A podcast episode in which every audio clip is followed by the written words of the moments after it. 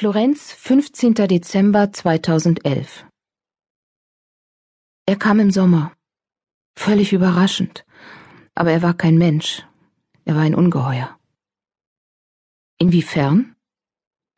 Christine atmet tief durch und überlegt. Das ist eine lange Geschichte. Das macht nichts. Ich habe Zeit. Und nur deswegen bin ich nach Florenz gekommen, um Ihre Geschichte zu hören. Also gut. Dr. Manfred Corsini ist ein vom Gericht bestellter psychiatrischer Gutachter.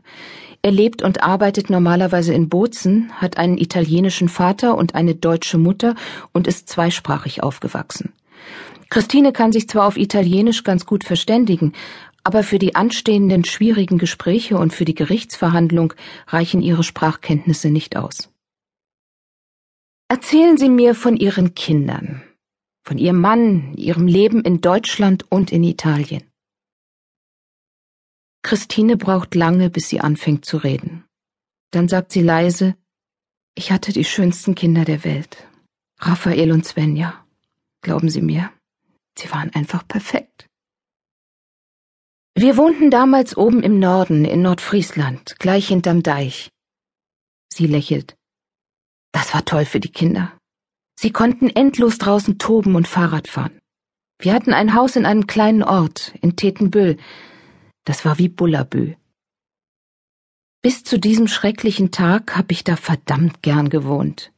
Kindergarten und Grundschule waren direkt im Ort, meine Mutter wohnte auch in der Nähe und passte oft auf die Zwillinge auf. Ich arbeitete als Lehrerin ungefähr 15 Kilometer entfernt in Tönning und Karl war Dozent an der Hamburger Uni. Da musste er zwar ziemlich viel hin und her fahren, aber das hat ihn nicht gestört. Es war alles prima. Wirklich. Heute ist mir das klar. Damals nicht so. Wie glücklich man war, merkt man immer erst hinterher. Und Zwillinge sind ja ein Geschenk.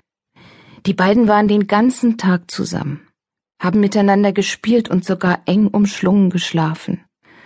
Einer konnte ohne den anderen nicht sein. Es war unglaublich.